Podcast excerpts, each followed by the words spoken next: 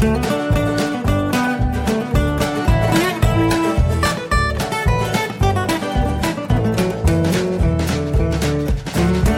und herzlich willkommen zu Jörn Schars feinem Podcast Episode 99. Ich bin Jörn Schaar und ihr seid es nicht. Ich muss sagen, ich habe ein tolles, aber auch ein bisschen anstrengendes Wochenende hinter mir. Dazu komme ich sofort. Äh, und ich habe eine sehr anstrengende Woche vor mir. Es ist einfach unfassbar viel zu tun. Ich habe das Gefühl, ich hatte am, am Freitag habe ich mir den letzten Urlaubstag aus 2015 noch anrechnen lassen. Also sprich, ich hatte am Freitag frei und ich habe irgendwie das Gefühl, dass an diesem Freitag so exorbitant viel gekommen ist, was noch erledigt werden will. Und zwar alles noch diese Woche am besten bis morgen. Ähm, dass ich einfach gerade, also ich habe heute mal eine To-Do-Liste gemacht, es waren zwölf Punkte. Ähm, und nahezu alle davon jetzt nicht gerade in der Preisklasse, ach, ich rufe mal schnell an, ich schicke mal schnell eine Mail, sondern das ist wirklich auch mit, äh, mit Hirnschmalz und mit einer nicht unerheblichen Arbeitszeit verbunden. Also da muss ich mich noch ganz schön auf die Hinterbeine stellen, dass das alles so hinhaut ähm, bis zur kommenden Woche, wenn es dann spätestens alles gebraucht wird, was so zu tun ist, was so auf der Liste steht. Also ich kann es ja mal kurz, äh, also ich muss ähm, ich muss nächste Woche dienstlich nach Helgoland ähm, und muss von da berichten, beziehungsweise muss da jemanden interviewen und ein Porträt über ihn machen. Und das Geile ist, ich weiß noch nicht über wen, äh, weil das so eine, so eine Reihe ist. Äh, bei dem Hauptsender, für den wir arbeiten im Studio, ähm, die Top Schleswig-Holsteiner, da fahren wir halt in alle Gemeinden in alphabetischer Reihenfolge, die es in Schleswig-Holstein so gibt, suchen da die tollen Typen, die bunten Hunde und porträtieren die. Und das, äh, ja, Jetzt ist halt Helgoland dran. Ähm, der Sendetermin ist am 9. März und äh, ich bin eigentlich schon ein bisschen spät, äh, um das alles zu organisieren, denn Helgoland ist nicht ganz einfach um diese Jahreszeit. Fahren nämlich noch keine Schiffe, zumindest nicht von Büsum aus. Ich könnte jetzt mit dem Auto über Brunsbüttel und die Kanalfähre, äh, die Elbefähre nach Cuxhaven fahren, dort ein Auto stehen lassen und mit dem neuen Schiff, das jetzt eine nahezu tägliche Verbindung von Cuxhaven nach Helgoland bildet, äh, hinfahren. Das ist aber ein so unglaublicher Aufwand, dass es einfacher ist zu fliegen. Fliegen ist allerdings teuer und dementsprechend reicht es nicht, wenn ich nur einen Beitrag von der Insel mitbringe. Das heißt, ich muss auch noch ein paar mehr finden. Das ist also auch ein Großteil der Recherchearbeit äh, dieser Woche. Äh, und dann noch ein bisschen Tagesgeschäft, was halt sowieso so da ist. Plus eventuell, wenn jetzt noch aktuell irgendwas reinkäme, dann äh, bin ich ja prinzipiell auch einer von drei Reportern, der da zum Einsatz kommt. Also ich hoffe jetzt einfach mal, dass wir keine Großschadenslage erleiden diese Woche, denn dann kann ich ähm, einfach wahrscheinlich ein Zelt aufbauen im Büro oder eine Hängematte. Wir haben noch eine Hängematte, die beim Umzug wieder aufgetaucht ist und ich glaube, ich werde die einfach sicherheitshalber schon mal mitnehmen, denn vielleicht brauche ich die. Mal gucken. Ja, also es ist äh, eine sehr äh, anstrengende Woche einerseits, aber auch eine sehr aufregende, sehr spannende Geschichte, ähm, denn ich bin immer gerne auf Helgoland und äh, das hat natürlich auch seinen ganz besonderen Reiz, ne? Von, von Büsum dann nach Helgoland fliegen, äh, mutmaßlich dann auch nochmal auf der Insel übernachten, äh, um dann noch äh, am zweiten Tag noch ein bisschen was äh, arbeiten zu können und dann mit einem Aufnahmegerät voller Daten äh, wieder zurückzufliegen. Und ich hoffe einfach mal, dass es klappt, dass auch dieses Mal wieder äh, ich bei Ebbe übers Wattenmeer fliegen kann und dass äh, vielleicht sogar gegen Abend, wenn die Sonne ein bisschen tief steht, ist, dass die Sonne überhaupt rauskommt. Ähm, denn das ist ein atemberaubender Anblick, ähm, den man eigentlich gar nicht beschreiben kann. Es ist echt sensationell. Und ich hatte bisher das Glück, das einmal so sehen zu können. Ähm, das Watt im Sonnenuntergang von oben ist wirklich klasse. Und ich hoffe einfach mal, dass da noch ein bisschen, dass es diesmal eben auch so sein wird. Mal gucken, was dabei rauskommt. Und wie gesagt, Helgoland ist auch immer ein ganz besonderes Erlebnis auch für uns als Reporter. Gut, äh, die vergangene Woche wollte ich rekapitulieren. Ähm, da war gar nicht so wahnsinnig viel los. Ähm, wir haben noch ein bisschen in der Wohnung Sachen erledigt. Ähm, sind, ich wir sind irgendwie nicht so richtig zu irgendwas gekommen. Alles ein bisschen weniger als geplant, äh, aber es geht voran. Ähm, wir kommen langsam aber sicher dem, dem Ziel, alle Kartons mal ausgepackt zu haben und alle Lampen angebracht zu haben, näher. Das dauert halt seine Zeit, bis sich das alles hier so zurechtgeschuckelt hat. wie das halt so ist, wenn man in eine neue Wohnung kommt, dann muss halt alles erstmal seinen Platz finden. Und man muss sich selber auch erstmal zurechtfinden und, und feststellen, ob das jetzt so schlau war, wo man die Sachen hinsortiert hat und sowas alles. Die Sache mit dem Pendeln, ähm, das funktioniert ganz hervorragend. Ich bin jetzt die vergangene Woche, na, obwohl so, so hervorragend, so hervorragend hat es vergangene Woche gar nicht, äh, gar nicht funktioniert. Total verrückt. Ähm, ich fahre ja jetzt jeden Morgen mit dem Zug. Das heißt also, ich gehe von der Wohnung bis zum Bahnhof etwa 20 Minuten. Das ist toll, denn ich kann da Podcast hören. Das ist auch ungefähr der Weg, den ich äh, früher immer in, in der alten Wohnung oder von der alten Wohnung zur Arbeit zurückgelegt habe. 20 Minuten bummelig. Ähm, nur, dass ich dann halt nicht in den Zug gestiegen bin, um noch 25 Minuten zu fahren. Da freue ich mich ja ganz besonders drüber, dass ich das noch kann, weil das meine Podcast-Zeit effektiv verdoppelt. Ja, äh, die ich, äh, also die Zeit, in der ich darüber Podcast hören kann, finde ich super. Ich habe jetzt also mehr davon. Ist toll. Ja, nun wollte ich mir am Montag schon gleich eine Wochenkarte kaufen. Ich habe zwar jetzt ein Monatskartenabo, das gilt aber erst ab März. Ab 1. um ganz genau zu sein. Und dann wollte ich mir also eine Wochenkarte kaufen. Die lohnt sich auch relativ schnell, ähm, ab der siebten Fahrt immerhin. Äh, hätte also geklappt mit der kurzen Arbeitswoche, äh, dass es gerade so hinhaut. Das war allerdings ähm, die ist auch großartig. Äh, ich habe also am Fahrkartenautomaten gestanden und habe diese die ganzen äh, Eingabedingsies da angetippt und habe dann die EC-Karte reingeschoben, wollte bezahlen und dann ging das nicht. Und dann habe ich so, das kann eigentlich nicht sein, weil genug Geld drauf ist. Ich hatte es natürlich nicht in Bar dabei, weil ich auch nicht wusste, was die Wochenkarte kostet. Habe den zweiten Automat probiert, da ging das auch nicht. Wie sich später herausstellte, gab es da irgendwie eine Störung mit dem EC-Terminal, ähm, dass da irgendwie keine Verbindung bekam oder irgendwas. Also habe ich mir zähneknirschend eine Einzelfahrkarte gekauft, weil ich nämlich für die Tageskarte auch kein Geld dabei hatte, also nicht genug. Ähm, und bin dann dementsprechend also für 8,30 Euro einmal hin und abends auch wieder zurückgefahren. Das war soweit in Ordnung. Nächsten Tag das gleiche Spiel. Dann habe ich aber immerhin genug Geld für eine Tageskarte, die 16 Euro kostet. Immerhin 60 Cent gespart, ole ole. Stehe dann in Heide, mach gerade Feierabend, ähm, klingelt mein Telefon, ist die Frau dran und sagt, ja, hm, ich habe hier noch äh, mich mit jemandem getroffen und wir haben gedacht, Mensch, wir könnten ja einfach mal, weil wir sowieso gerade nichts zu tun haben, nach Heide kommen, äh, uns da noch mit jemand Drittem zum Abendessen treffen und dann fahren wir alle zusammen nach Husum, bis auf die Person, mit der wir uns dann noch in Heide treffen. Ja, das heißt also, an dem Tag bin ich für 16 Euro von Husum nach Heide gefahren und wurde abends abgeholt.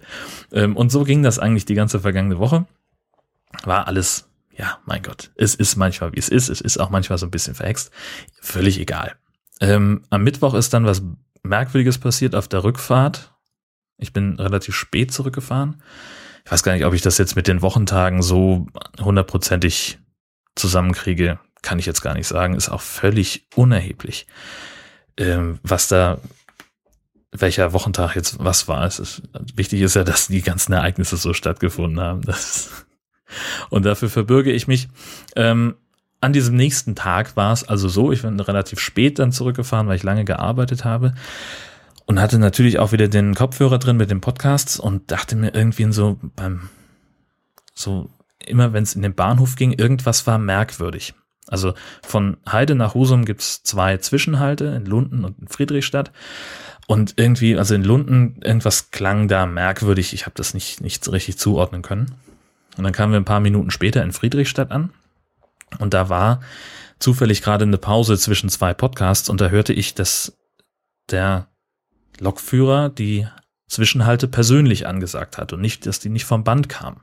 Und er tat das sehr merkwürdig und das habe ich dokumentiert mit dem Telefon, ähm, als wir dann an der Endhaltestelle in Husum waren und äh, das klang so. Werte Fahrgäste, wir erreichen jetzt durch Husum. Dieser Zug endet dort. Bitte alle aussteigen. Ausstiegen, Fahrtrichtung rechts. Und ich weiß nicht, wie es euch geht, aber ich fühlte mich da äh, sehr an eine extrem schlechte und geschmacklose Hitler-Parodie erinnert. Und ich finde, das geht überhaupt nicht. Ich finde das ausgesprochen schlecht äh, sowas, also ich habe nichts gegen Hitler-Parodien. Es gibt Leute, die verdienen damit ihr Geld. ich finde es auch, man kann das in einem bestimmten Kontext, ist es auch völlig legitim, den Führer zu imitieren und sich über ihn lustig zu machen. Ähm, es gibt aber eine Menge Zusammenhänge, in denen das absolut überhaupt nicht geht. Nämlich, wenn es außerhalb eines jeglichen Zusammenhanges ist. Aus einer Sektlaune heraus im Führerstand eines Zuges zum Beispiel. Ja, Führerstand, hihi. Ähm, ja, sehr, sehr merkwürdig, sehr schräg. Ich habe ähm, ich hab das mit der Pressestelle der, des Zugbetreibers ähm, durchgesprochen. Die waren da auch eher mittelbegeistert und wollen jetzt mal ein eindringliches Gespräch mit dem ähm, Kollegen führen, der diesen Zug da gefahren hat. Und wollen sich dann nochmal melden. Ich werde das auflösen, wenn da irgendwie etwas Erwähnenswertes bei herauskommt. Ja, und dann war gefühlt auch schon Wochenende. Podcamp-Wochenende. Ich habe ja mehrfach darüber erzählt in, in Jörn Schaas Feine Podcast, dass es ein Barcamp nur für Podcaster geben würde in Essen im Unperfekthaus. Das war nun am vergangenen Wochenende, Samstag und Sonntag. Und ich habe gesagt, äh, bei der langen Anreise, die ich haben würde, fahre ich da einen Tag früher hin, ähm, damit ich dann ausgeruht und gut gelaunt ähm, äh, dass das ganze Barcamp mitnehmen kann. Also so viel davon wie nur irgendwie möglich. Bin also schon am Freitag angereist und ja, das war grundsätzlich gab es da nichts wirklich Erwähnenswertes. Ich hatte ja äh, früh erzählt, dass ich einen schönen Sparpreis geschossen habe. Ich glaube, ich habe irgendwie alles in allem, warte mal, das Ticket noch hier. Mal gucken. Alles in allem habe ich 78 Euro bezahlt für Hin- und Rückfahrt. Äh, und das war also von der von der Streckenplanung war es für mich eigentlich völlig klar. Äh, der Zug, also ich würde mit dem Nahverkehrszug bis Hamburg-Altona fahren, da in den Intercity einsteigen, der fährt dann bis Recklinghausen und von da aus fahre ich mit dem Nahverkehrszug dann nach Essen. Und ich, ich habe überhaupt keinen Gedanken daran verschwendet, dass daran irgendwas merkwürdig sein könnte, bis ich dann in eben diesem IC gesessen habe und der Zugchef äh, durchsagte, ja, hier so und so und nächster Halt ist da und dies und das. Und danach fahren wir dann durch und dieser Zug hält nicht da, da, da und dort und in Essen. Und ich dachte, warum zum Geier hält der nicht in Essen? Ich habe es bis heute nicht rausgefunden. Wir sind durch Essen durchgefahren.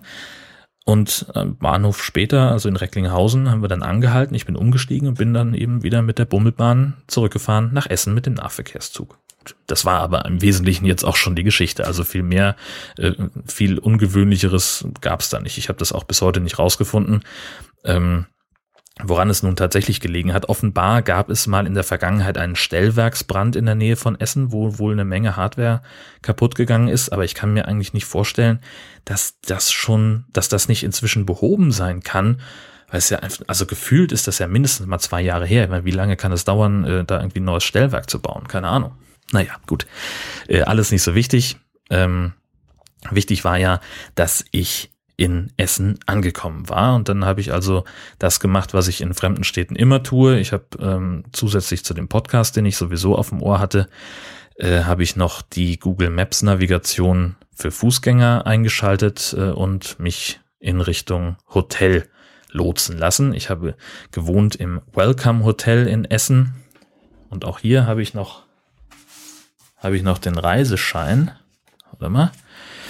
Da habe ich für zwei Nächte inklusive Frühstück 124 Euro bezahlt. Fand ich auch völlig in Ordnung. Das war ein, ich habe jetzt überhaupt, ich finde das immer so doof, wenn man im Hotelzimmer dann Fotos macht, wie das Hotelzimmer aussieht. Habe ich mir geschenkt. Es war ein kleines Hotelzimmer, da war Platz drin für einen Schrank, äh, ein Bett und einen Tisch und einen Stuhl und noch so eine Stehlampe. Und das war's. Über dem Schreibtisch, ähm, also naja, Schreibtisch war so eine durchgehende Platte und auf der rechten Seite, rechts neben dem Teil, der als Schreibtisch genutzt werden konnte, äh, war dann die Minibar. War mir egal, habe ich nicht reingeguckt und darüber hing noch ein kleiner Flachbildfernseher, den ich auch nicht benutzt habe. Äh, einfach weil ich es nicht brauchte. Ich hatte ja schließlich äh, mein Smartphone dabei und mein Notebook. Ähm, und ich hatte vor allem ja den ganzen Tag Programm, also es war jetzt nicht so, dass ich da irgendwie äh, eine riesen, ähm, riesen Langeweile geschoben hätte. Auch am Freitag schon nicht, denn ähm, es sollte ein Vortreffen geben.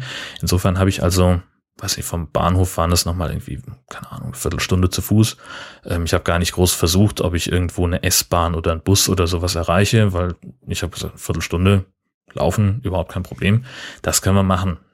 Und so war es dann auch. Ich habe nur kurz eingecheckt, habe meine Sachen ähm, aufs Zimmer gebracht und ähm, habe mich dann auf den Weg gemacht zum Unperfekthaus, denn dort äh, haben schon am Abend vor dem Barcamp sich die ersten getroffen. Wir waren, glaube ich, alles in allem so ungefähr zu zehnt. Es waren noch ein paar Orga-Sachen zu machen. Und jetzt, ich krieg wieder überhaupt nicht zusammen, wer da jetzt alles war. Also ich glaube, also neben dem Orga-Team Thorsten und Andrea waren da die beiden Heißluftdampfer. Luis vom Vorhundert Podcast, der Butler war da. Ulrike von Exponiert. Und Ach, ich weiß es nicht mehr. Es, es tut mir leid, jeder, der das jetzt hört und sich vergessen fühlt, Entschuldigung, mein Gedächtnis ist einfach scheiße. Äh, fragt mal den Anerzähler, den ich irgendwann mal Steffen genannt habe, obwohl er Dirk heißt. Ähm, wurscht. Also das war, wir haben da zusammengesessen, es war noch so ein bisschen so, so Orga-Kleinkram zu machen, so was weiß ich, die Namensschilder, die ausgeschnittenen in diese Plastikhüllen für die Lanyards äh, reinschieben und die Lanyards dann dran klipsen. Äh, was haben wir noch? Ich glaube irgendwie noch ach genau, die Lose für die Tombola haben wir noch ausgeschnitten, lauter so ein, so ein Fu, ähm, haben noch uns unterhalten und haben noch Quatsch gemacht und äh, Louis und ich haben irgendwie, weiß ich nicht, ich glaube drei oder fünf äh, sensationell revolutionäre Geschäftsideen entwickelt, ähm, wo wir einfach Marktlücken erkannt haben und gesagt haben, da müssen wir rein, da müssen wir was machen. Äh, wir haben es aber vergessen zu dokumentieren und ich kriege es nicht mehr zusammen, verflucht nochmal. Was das denn nun ganz genau war. Nee, keine Ahnung es war auf jeden Fall sehr unterhaltsam. Und äh, alles in allem ging das dann, also für mich so ungefähr bis halb zehn, zehn, würde ich mal sagen. Und dann war ich irgendwann allmählich auch im Bett. Also ich bin dann halt rübergegangen in mein Hotel, nicht? Das auch, das waren so ungefähr 800 Meter, würde ich mal grob schätzen. Das war auch ähm, sehr leicht erreichbar. Habe auf dem Weg noch ein noch ein Döner mitgenommen aber es kein richtiger Döner war, sondern so, ein, so eine libanesische Interpretation eines Döners. Ähm, kann jetzt gar nicht sagen, wo da groß der Unterschied war, außer dass der eben nicht im Fladenbrot serviert wurde, sondern in so ein, ja, wie so eine Art Tortilla eingerollt war. Wahrscheinlich auch ein Fladenbrot, nur halt anders. So, und so, so von der, von der Art so ein bisschen mehr wie Dürüm als Döner. Aber war auch sehr lecker, einwandfrei, hat 2,50 gekostet und war ein schöner kleiner Snack. War jetzt nicht, war jetzt nicht riesengroß, nicht? Aber es war ja so für abends für jemanden, der seit Stunden buchstäblich nichts mehr gegessen hatte, äh, war das völlig in Ordnung. Ich hatte mir vor der Abreise in Husum noch schnell im Supermarkt diese furchtbaren abgepackten Toastbrot-Sandwiches mitgenommen. Das war so meine einzige Wegzehrung. Denn äh, im Intercity gab es kein Bordrestaurant. Und dieses Bordbistro, was sie da haben, das hatte auch irgendwie nur Sachen, auf die ich keinen Bock hatte. Gut, aber ich war ja schon gedanklich in Essen. Ähm, ja, Hotel, wie gesagt, äh, hervorragend. Ich habe ganz toll geschlafen. Die haben ein richtig gutes WLAN da, ähm, in das man auch einfach sehr leicht reinkommt. Das heißt, man ähm, macht sein, sein Device auf, verbindet sich mit dem WLAN, keine Ahnung, ich glaube, es hieß Welcome Hotel oder sowas. Und dann ähm, öffnet sich sofort der Browser mit einem, mit einer Webseite und da kann man dann auswählen, kostenloses Internet, mit Voucher oder mit dies oder mit das. Und die kostenlos Variante musste ich nur meinen Nachnamen, die Zimmernummer und das Abreisedatum eintragen. Und dann bekam ich kostenloses Internet mit, ich glaube, zwei Mbit oder so, also gefühlt wie zu Hause. War auch nicht langsamer oder schneller. Ähm, und da, also das bisschen, was ich jetzt im Endeffekt da gemacht habe, das konnte ich damit auch sehr gut erledigen. Da war ich sehr zufrieden. Und wie gesagt, so gegen halb elf war ich dann im Bett ja, nächsten Tag bin ich, ähm, das war auch, da habe ich, glaube ich, habe ich Martin Rützler sehr neidisch gemacht mit ein bisschen Twittern. Ich bin um Viertel nach sechs ungefähr wieder wach geworden und habe gedacht, so, okay, eigentlich ist das so die normale Aufstehzeit. So, ich war dann auch wach. Hätte dann auch in den Tag starten können, aber ich habe so gedacht, Mensch, eigentlich ist ja schon absehbar, dass der Tag äh, ziemlich lange werden wird, deswegen wäre es besser, nochmal zu schlafen. Und ich habe dann überlegt, lege ich mich jetzt nochmal hin oder bin ich einfach ein cleverer Fuchs und starte so halb in den Tag und habe mich also dann angezogen und bin runtergegangen zum Frühstück. Das gab's ab halb sieben. Hab dann gefrühstückt, das war, also Hotel ist ja, wird ja immer an, an seinem Frühstück gemessen. Das Zimmer ist ja egal, das Frühstück ist wichtig. Ähm, natürlich gab's Rührei, offenbar nicht aus echtem Ei, sondern so dieses, ähm, was es auch bei McDonalds gibt, dieses so irgendwie Vollei heißt es, glaube ich. Ähm, natürlich gab es auch Speck und, und Nürnberger Würstchen, großes Wurst- und Käse-Buffet ähm, und zig Müsli-Sorten und Obst und Fruchtquark und Säfte. Auch wieder in diesen ekligen kleinen 0,1 Gläsern in denen Säfte serviert werden beim Hotelfrühstück. Das fand ich, das finde ich richtig blöd, diese Dinger. Denn ich trinke morgens keinen Kaffee, also ich trinke überhaupt keinen Kaffee und ich trinke auch morgens eigentlich nur Tee, äh, wenn ich krank bin. Dementsprechend bin ich entweder bei Selta oder eben bei Saft, wenn welcher da ist. Und hier war ja nun Saft da, aber ich hätte halt nach zwei Schlucken immer wieder aufstehen und das Glas auffüllen müssen. Aber gut, es hilft ja nichts. Man hat, nimmt ja, was man bekommt. Ähm, ich habe mich für Brötchen mit Wurst und Käse entschieden und noch ein bisschen Rührei und Bratwürstchen, versteht sich. Rührei auch mit Speck, ist ja klar. Baconstreifen gab's auch. Ähm, und als ich dann zur zweiten Runde gehen wollte, fiel mir auf, es gibt da auch ein Waffeleisen. Wie großartig. Ein Waffeleisen, so ein richtig, richtig krasses Waffeleisen mit einem richtig schweren Deckel und es war richtig cool. Und daneben standen schon fertig vorportioniert in diesen Kännchen, in denen normalerweise Kaffeemilch gereicht wird. Da war der Teig drin, schon fertig, genau die richtige Menge, die man für eine Waffel brauchte. So eine kleine Schüssel mit Öl zum Einpinseln. Habe ich immer noch schön eine frische Waffel gezimmert. Ähm, statt der zweiten Portion Rührei, ist klar. Und genau, während ich darauf wartete, dass die fertig war, kam so der, der Kellner vorbei, ob alles in Ordnung sei. Ich sage, ja, grundsätzlich schon, aber hätten Sie vielleicht ein größeres Glas für den Saft? Sagt er, ja klar, kein Problem. Was, was für einen Saft hätten Sie denn da gerne drin? Ich sage, ja, wenn Sie schon fragen, Multivitamin. Und dann kam er echt mit einem 04-Eimer zurück und stellte mir den schon auf den Tisch passend. Das war total gut. Also Service wirklich auf den Punkt. Die waren super aufmerksam. Die waren da, die waren sehr, sehr freundlich, sehr zuvorkommend und diese Waffel war eine Sensation. Also das war richtig fluffig, ganz, ganz toll. Ahornsirup dazu, gut, die Flasche hat geklebt wie, wie, wie Hulle. Ähm, da musste ich mir danach erstmal die Hände waschen. Also ähm, kann ich sagen, Frühstückstest, äh, Frühstückstest schon mal bestanden. Ähm, nach dem ähm, völlig in Ordnung Zimmer zu einem völlig in Ordnung Preis. Und mir ist völlig klar, dass das Wort in Ordnungen äh, nicht existiert. Ähm, hatten die eigentlich schon gewonnen bei mir. Das war eigentlich alles in Ordnung und ich habe dann also bin dann wieder aufs Zimmer gegangen, habe das nicht stören Schild rausgehangen und habe mich noch mal zwei Stunden hingelegt. Ja, habe noch mal so ein so ein Prä-Podcamp Schläfchen eingelegt, um einfach noch ein bisschen relaxter in den Tag zu starten, bisschen fitter zu sein. Und das habe ich selbstverständlich dokumentiert und äh, da hat Martin nachher im persönlichen Gespräch ziemlich den Hut gezogen äh, und war ziemlich neidisch, und dass ich auf diese großartige Idee gekommen bin.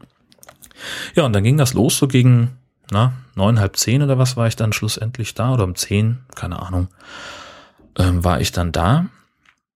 Hatte am Vorabend schon meine, mein Benzel mir geholt für, für, den, äh, für die Registrierung. Das konnte ich mir also sparen und konnte direkt durchgehen zum Einlass. Also zur, zur ersten Session, zur Begrüßungssession. Ähm, ich sage noch zwei Sätze zum, zum Unperfekthaus, einfach weil ich das so großartig finde. Es ist ein Haus mit fünf Stockwerken, inklusive der Dachterrasse und noch irgendwie diversen Kellerräumen. Und das ist komplett da, um irgendwelche, also man kann da einerseits seine Zeit verbringen, man kann da hinkommen und kann sich da treffen. Da saßen abends, nachmittags Schüler, die haben da gemeinsam Hausaufgaben gemacht und haben irgendwelche Projekte vorbereitet. Ähm, da sind aber auch Ateliers. Ähm, da sind Probenräume, da, man kann da hinkommen und, und kann, äh, wenn denn Platz da ist äh, und, und man was Kreatives und Spannendes macht, bei dem auch Leute zugucken dürfen, bekommt man kostenlosen Raum. Man kann aber die Räume auch als geschlossene Gesellschaft dann jeweils mieten. Ähm, das Ganze kostet ich glaube 6,90 Euro waren es an Eintritt. Dafür sind sämtliche Softdrinks äh, im Preis inbegriffen, also Kaffee und ungefähr 20 Sorten von Sachen. Von Saft, Apfelschorle, äh, Eistee, Ginger Ale, äh, Selter natürlich, Cola, Fanta, Sprite, das volle Programm. Also es war der Hammer muss man einfach sagen, also dieses, dieses, diese Location hat mich einfach schon mal komplett umgehauen. Das ist total großartig, dieser Laden. Und da haben wir also dieses Podcamp dann gehabt. Wir hatten insgesamt vier Räume von denen ich nur drei gesehen habe. Ähm, ach nee, Quatsch, habe ich gar nicht, stimmt nicht. Ich habe äh, nur von dem einen nicht wahrgenommen, dass es ein Raum war, weil das mehr so, so, so ein bisschen so ein Flur ist, so ein Vorbereich, Vorraum. Ja, und da haben wir uns dann aufgehalten und äh, also für mich war es ja, ging es ja in erster Linie darum, Leute kennenzulernen, deren Podcasts ich höre. Also sprich hier äh, Johannes von Puerto Partida, äh, Luis habe ich mich sehr gefreut, dass der da war. Den Anerzähler habe ich mal kurz gesprochen zwischendurch und äh, den äh, Mirko Gutja, den Butler, ähm, wir haben auch, ich habe auch kurz mal, wenn es sich anbot, äh, mit den Hoxillas äh, einen kurzen Schnack gehalten, jetzt ohne äh, dahin zu gehen und zu sagen, so, hallo, ich bin Jörn Schaar und ich bin ein Riesenfan, nein, ähm, sondern einfach, je nachdem, ne, es war halt dann irgendwie, ja, man trifft sich auf dem Flur und es gibt irgendwas zu sagen, dann sagt man es. So, und, und äh, ich muss da jetzt nicht irgendwie eine Riesennummer draus machen. Ähm, mit Martin Rützler habe ich mich auch sehr lange unterhalten und äh, mit Stefan, Stefan Brocksch, äh, von der Esel und Teddy Show und von ganz vielen anderen Projekten, die auch sensationell hörbar sind, kann ich auch nur empfehlen, sich da mal umzutun. Und das war eigentlich mein Ziel. Ich wollte diese Leute kennenlernen, deswegen war ich, bin ich da hingefahren. Ähm, und das hat schon mal für mich vollkommen funktioniert. Das war genau das, was ich wollte und das hat genauso ähm, auch hingehauen. Ähm, an Themen war es äh, wirklich sehr, sehr schick. Ähm, wir haben ach, ich weiß gar nicht mehr, was habe ich denn alles für Sessions gesehen? Also Live-Podcasting äh, war natürlich ein Thema. Äh, Hoaxilla und Methodisch Inkorrekt haben eine neue ähm, Crossover-Folge aufgezeichnet zum Thema Zombie-Apokalypse. Das war sehr, sehr unterhaltsam. Bei Puerto Partida bin ich nur ganz kurz an meiner Teilnahme vorbeigeschrammt und hatte aber auch so einen Wahnsinn Spaß, weil die Kandidatin, die äh, dann statt meiner auf der Bühne war, ähm, ein, äh, also die hatte einen enormen Unterhaltungswert, weil die sehr schlagfertig war und, und sehr toll mitgespielt hat. Die einzige im Raum, die noch nie von Puerto Partida gehört hatte.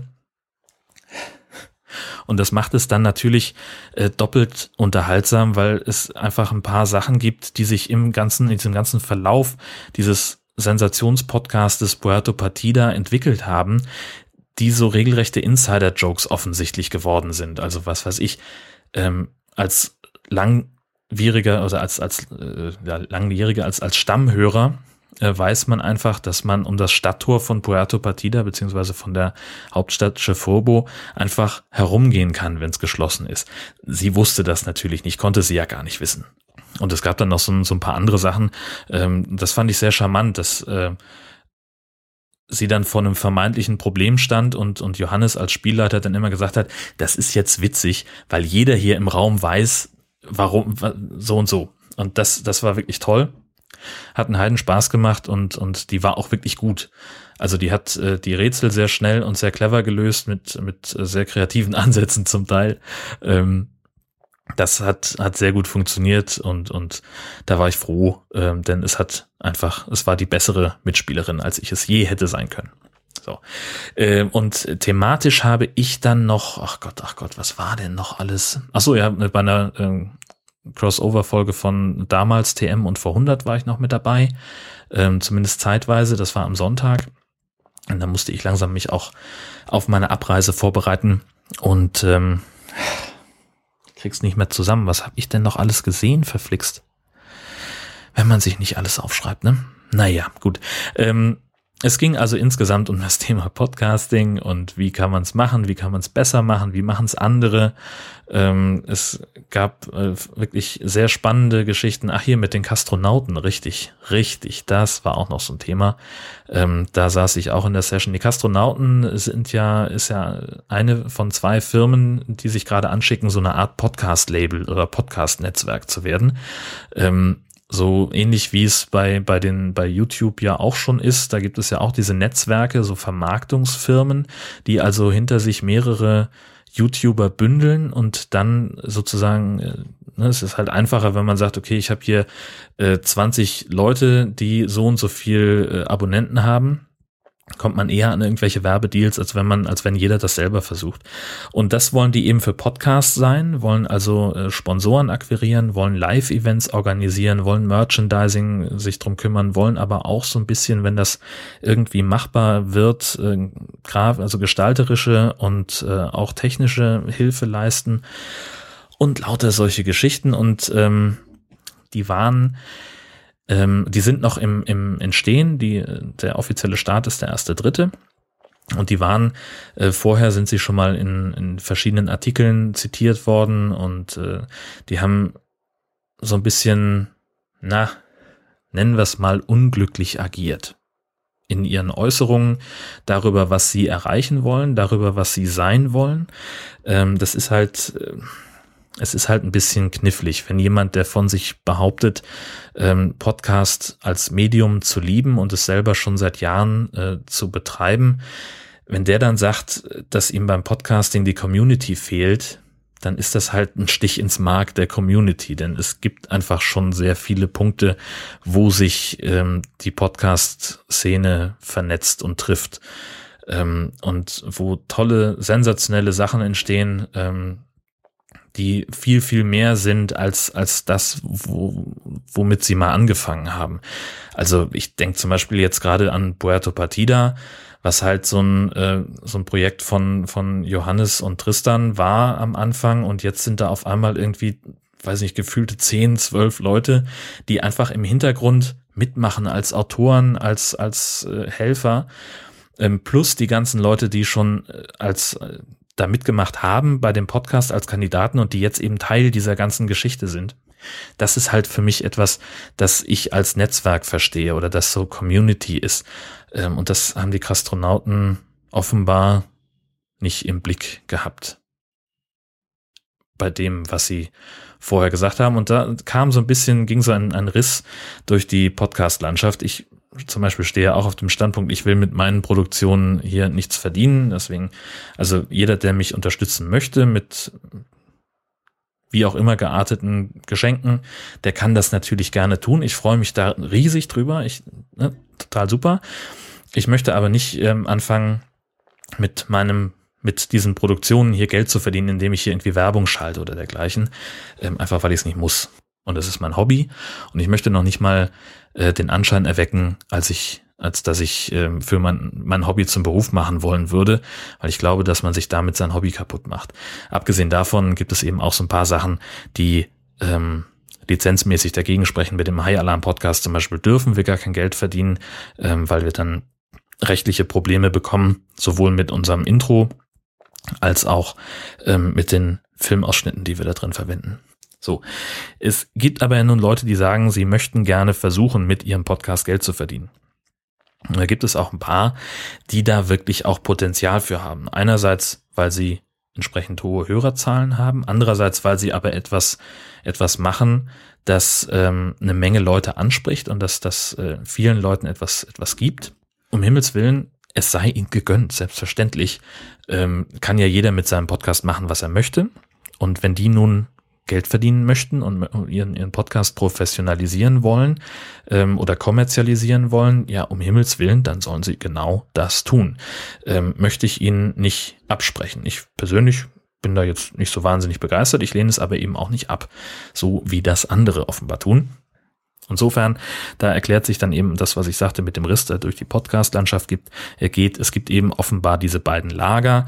Die einen, die sagen, ja, hey, ist doch geil, mache ich mit. Die anderen, die sagen, nein, Werbung im Podcast, das darf nicht sein. Äh, schmeiß ich ihn aus meiner Liste, das geht nicht, will ich nicht haben, Kommerzkacke, sowas. Ähm, ja, da gab's Diskussionen und Streit und äh, die Kastronauten sind äh, in Gestalt von Timo, also von einem der beiden äh, Kastronauten beim Podcamp angetreten, um sich diesen den Fragen zu stellen der Leute, die halt nun da waren. Ja, also sagen wir es so, seine, seine Präsentation hat mich nicht wirklich überzeugt, weil sie halt von ihrer Aufmachung und von den Inhalten auf mich so wirkte, als wäre sie eher für einen Vermarktungspartner gemacht, einen potenziellen, als für einen Podcaster. Denn äh, also wenn ich jemanden von etwas überzeugen möchte, indem er sich, also wenn ich sagen möchte, okay, du bist hier in diesem Segment unterwegs, was heißt ich, in dem Fall ist es halt nur mal Podcasting, aber könnte auch alles andere sein. Ähm, und ich möchte dir helfen, das besser zu machen und dass du damit Geld verdienen kannst, dann ist es halt es ist halt Quatsch, in, der, in so einer Sitzung, äh, Session sich dann hinzusetzen und zu sagen, ja, der Podcast-Konsum steigt, das wissen wir alle. Und wir wissen auch alle, dass in Amerika mehr Podcast gehört wird als in Deutschland. Uh, das ist jetzt nicht die Riesenerkenntnis gewesen. Ähm, wie gesagt, mal weg von der Präsentation, die war jetzt für die Zielgruppe nicht so ganz passend. Ähm, und dann hat er sich halt wirklich den Fragen gestellt, hat gesagt und hat einfach mal erklärt, ähm, was, was die machen wollen. Nämlich eben das, was ich eben sagte, mit den Live-Events hauptsächlich, mit Sponsorensuche, mit Merchandising, wer das möchte, und eben auch gegebenenfalls irgendwann mal mit technischer und gestalterischer Unterstützung. Und ähm, er hat es für mich nicht wirklich auf den Punkt gebracht. Er hat äh, ein paar Fragen nicht so hundertprozentig schlau beantwortet, aber auch nicht doof, muss man auch fairerweise sagen. Er ist auch über weite Strecken ein bisschen zu hart angegangen worden. Äh, fand ich jetzt nicht so prall. Ähm, was da, also da war ein bisschen ein Argumentationslevel, also von dem einen oder anderen, ja, wenn man für sich kategorisch ausschließt, dass man A, Werbung im Podcast machen will, noch in anderen Podcasts Werbung hören will. Und man will aber trotzdem und man schließt für sich auch aus, äh, bezahlte Live-Events zu machen, weil man sich da einfach für nicht, nicht für geeignet hält, äh, dann ist es halt schwierig, wenn man sagt, ich möchte aber trotzdem Geld verdienen mit meinem Podcast. Und solche Leute gab es da halt auch, ähm, die dann so ein bisschen so ein bisschen aggro klangen, zumindest für mich. Ähm, und ich habe mir dann irgendwann die den Rest der Session nicht mehr gegeben. Das war mir dann also irgendwie ein bisschen zu zu doof und ich wollte dann auch was anderes sehen, habe ich aber vergessen, keine Ahnung. Ähm, ich habe mich außerdem äh, unterhalten mit Sebastian, der das Studio Link Plugin gemacht hat. Studio Link, ähm, auch wieder so eine Metageschichte, die sich nur für für die sich nur Podcaster interessieren. Ähm, das ist so eine Art, ja, ein, ein Plugin, ein, ein kleines Programm, mit dem man am PC mit dem eigenen Mikrofon, mit den eigenen Kopfhörern ja im Prinzip ein Telefonat führt, also so ein Voice-over-IP-Telefonat in einer unfassbar großartigen Qualität. Das heißt, man kann also das, was, äh, was wir, äh, was, was wir in meinen anderen Podcast-Produktionen über Skype machen, nämlich uns zusammenschalten ähm, und das Gespräch miteinander aufzeichnen, ähm, das können wir mit Studio Link in einer besseren Qualität für, mit, mit viel weniger Aufwand tun ähm, und mit einem mit einem viel besseren Ergebnis hinten raus, äh, weil also da noch ein paar Möglichkeiten schlummern, die wir im Augenblick, von denen wir im Augenblick nur träumen.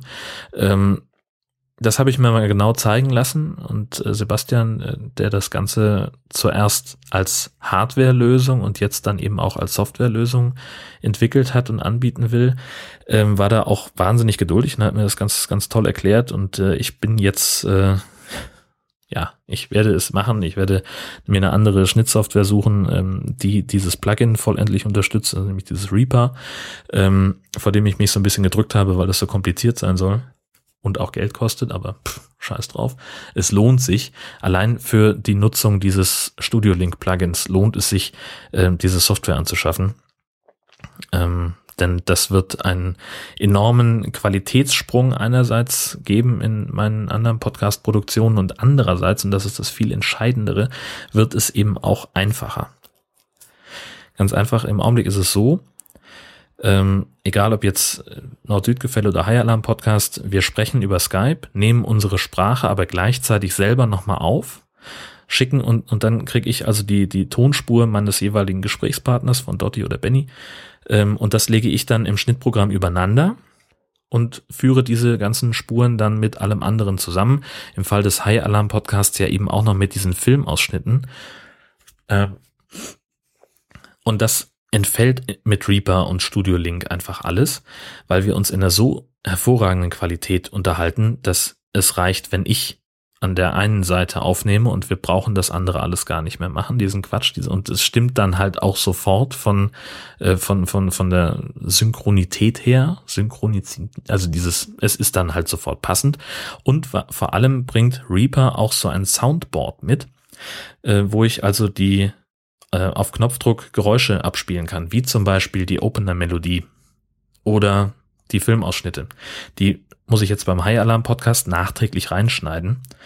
Und das wird damit deutlich besser, weil ich sie halt einfach während der Aufzeichnung einfach gleich abspielen kann. Benny und ich hören es beide gleichzeitig mit dem Abspielen und wissen sofort, aha, jetzt hier ist der Ton zu Ende und können einfach sofort weitermachen. Das ist großartig. Das wird die Arbeitszeit an der Folge High Alarm Podcast mal locker um die Hälfte reduzieren. Allein dafür lohnt es sich Geld auszugeben für dieses Studio Link Gedöns. Äh, Quatsch, für, für Reaper. Und irgendwann sicherlich auch für Studio Link, denn dafür hat Sebastian wirklich alle Kohle der Welt verdient, mal ganz im Ernst. Äh, ja, das war, das waren diese Sachen. Ach so, zum Thema Live-Podcasting. Ich habe ja gesagt, ich hatte mir die Aufzeichnung von Puerto Partida und von Messzilla sozusagen angehört und auch von damals äh, TM beziehungsweise vor 100. Ähm, wobei letzteres da so ein bisschen rausfällt, äh, denn da gab es keine richtige Publikumsbeteiligung, sondern wir haben den einfach nur ruhig und leise zugeguckt, wie die ihren Podcast aufzeichnen. Anders bei den Hoaxillas, die zusammen mit äh, den Jungs von Methodisch Inkorrekt gesessen haben.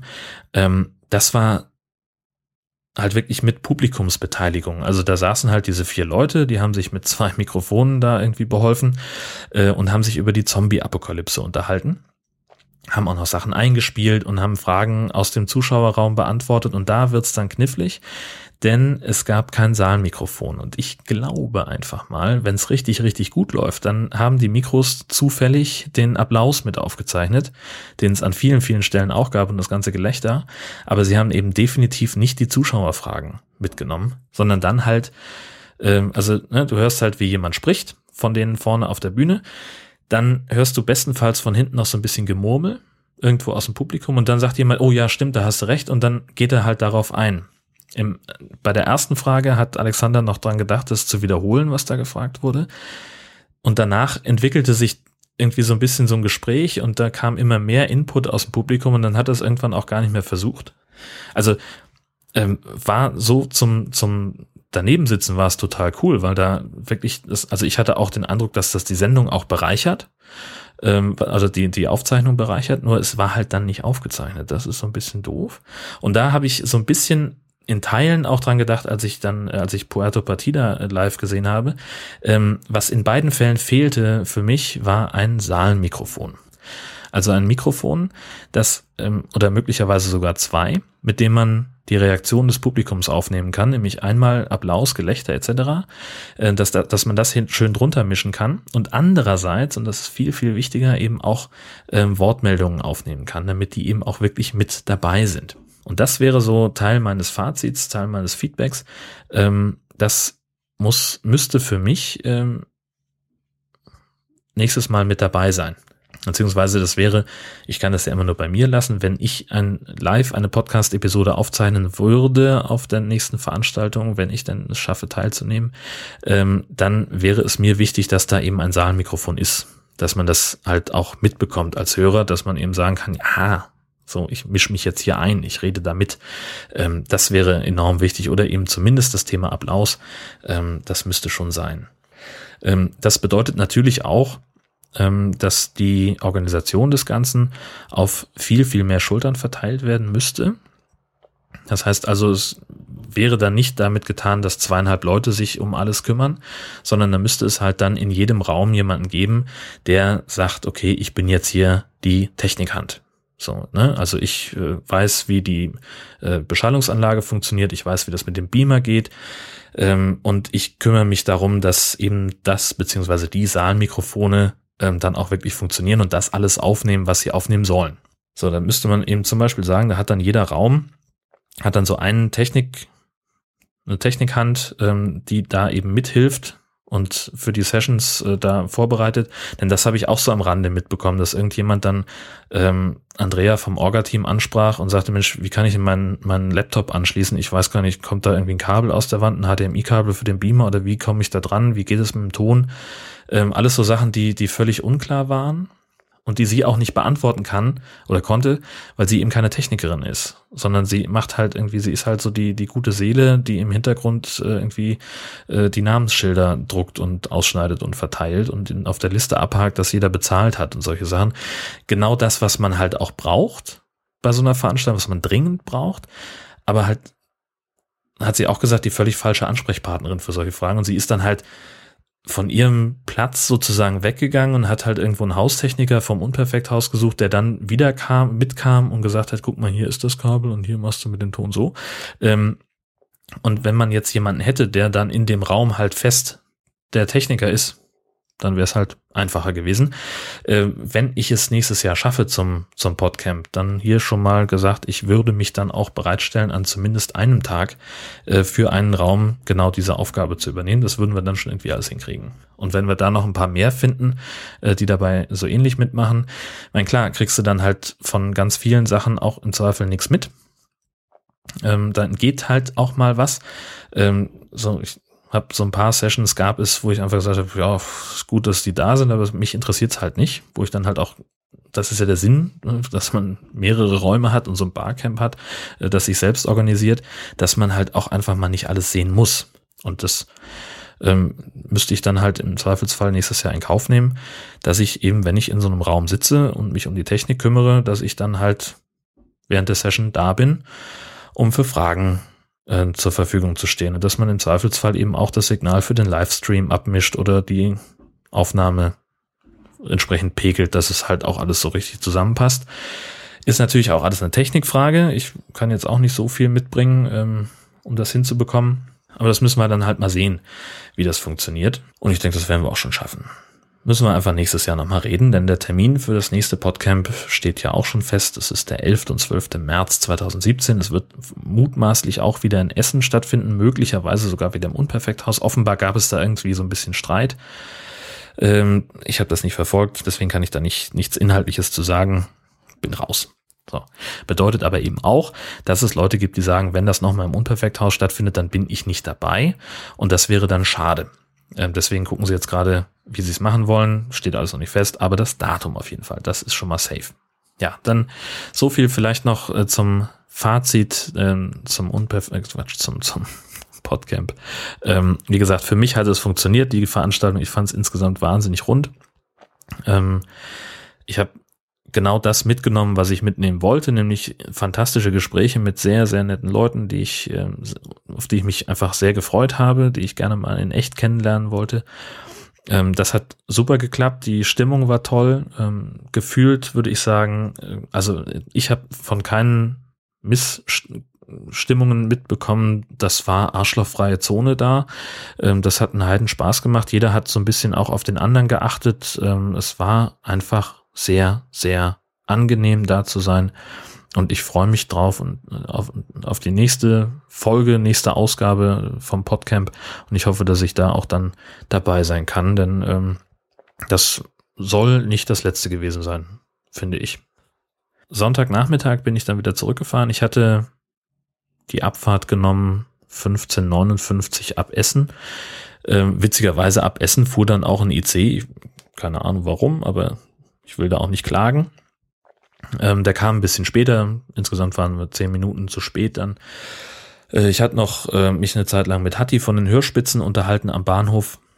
Ähm, und wir wären auch noch ein ganz gutes Stück zusammen im Zug gefahren, aber der war dann so voll, dass ich gesagt habe, ach, nee, ich gehe mal zu meinem reservierten Platz und der war halt in der ersten Klasse, äh, während Hatti nur in Anführungszeichen ein äh, zweite Klasse Ticket hatte. Und äh, so haben wir uns dann noch am Bahnhof verabschiedet, sind aber im gleichen Zug dann unterwegs gewesen. Ist halt ja manchmal so, wie es ist. Ähm, und ich habe mich noch wahnsinnig gefreut, dass der äh, Lokführer es geschafft hat, bis Hamburg-Altona die Verspätung wieder rauszuholen. Ähm, das war sehr, sehr cool.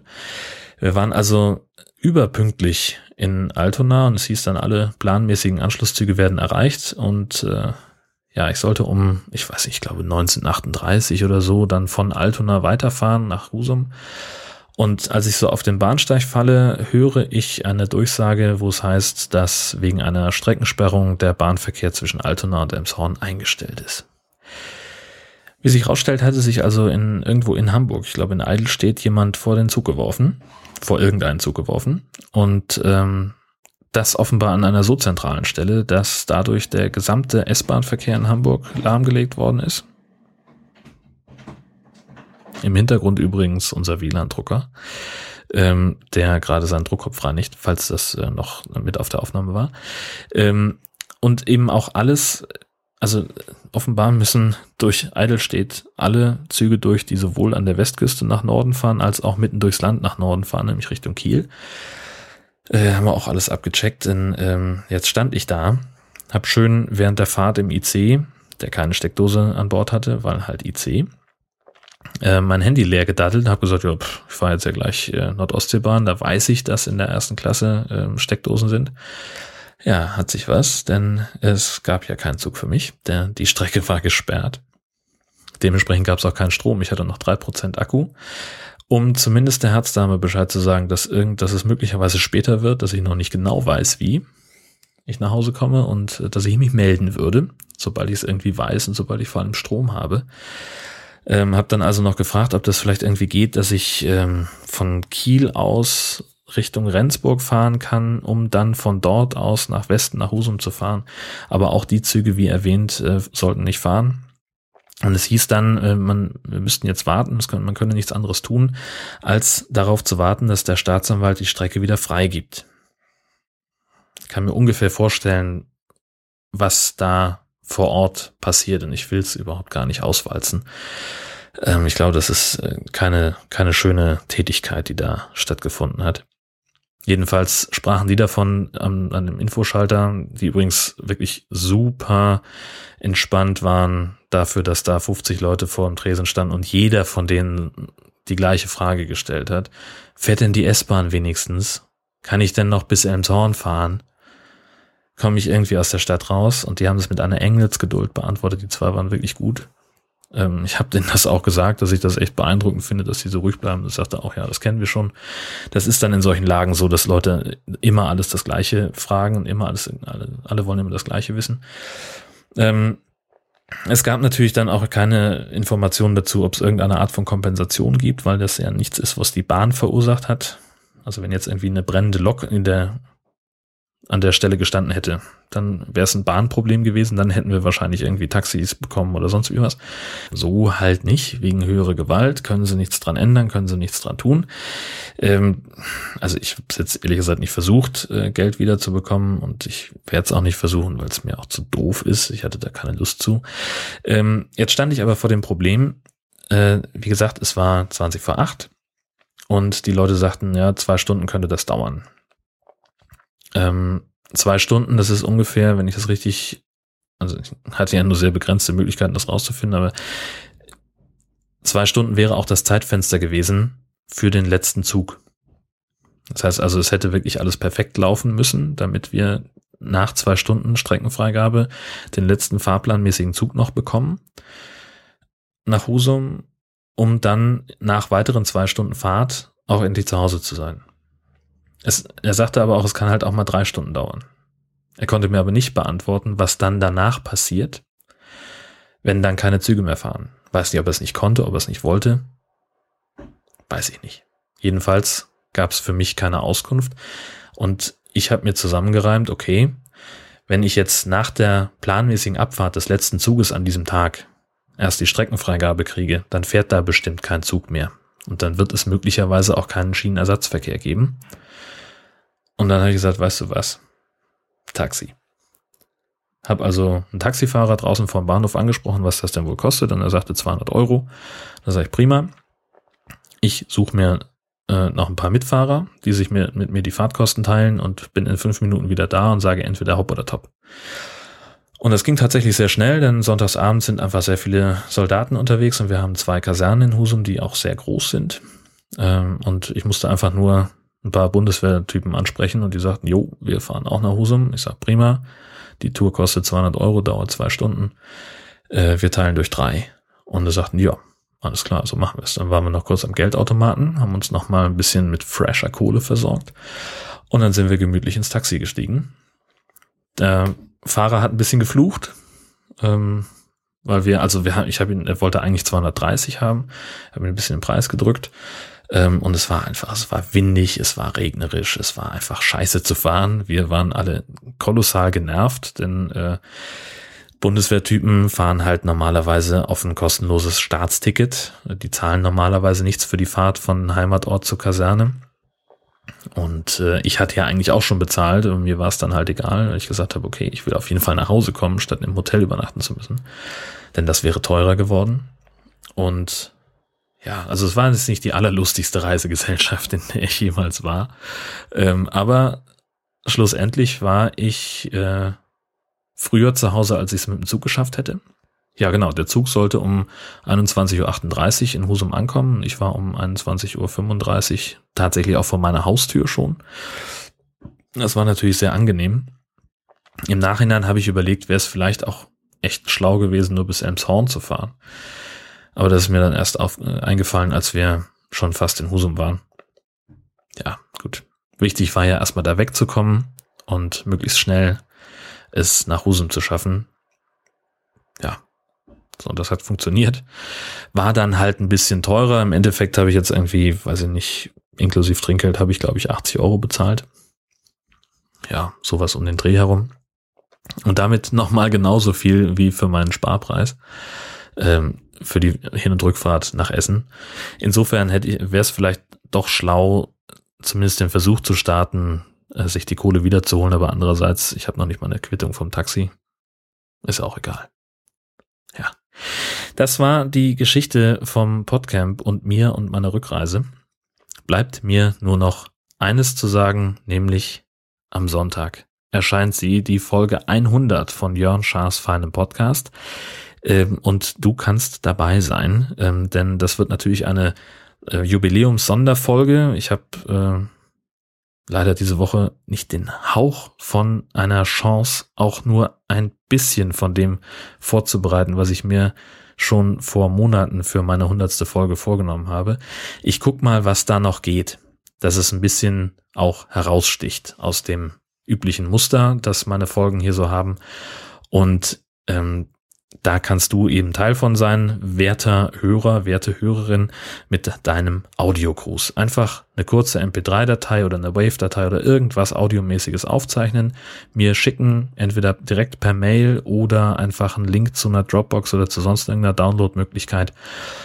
Und äh, dann baue ich das in die Sendung ein.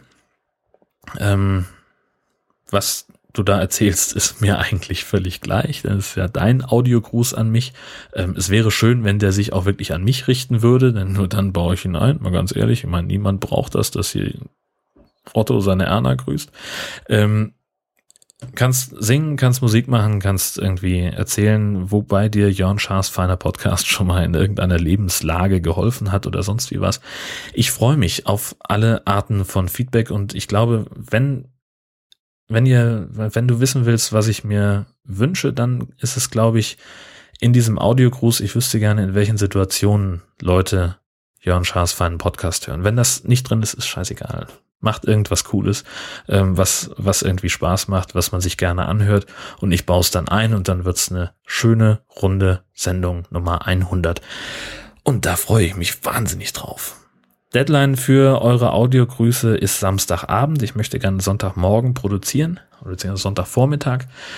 Und ähm, deswegen wäre es toll, wenn das, wenn ich die Sachen Samstagabend schon irgendwie zusammen hätte, ähm, dass ich da, äh, ja, dass ich da dann auch mitarbeiten kann, in Anführungszeichen.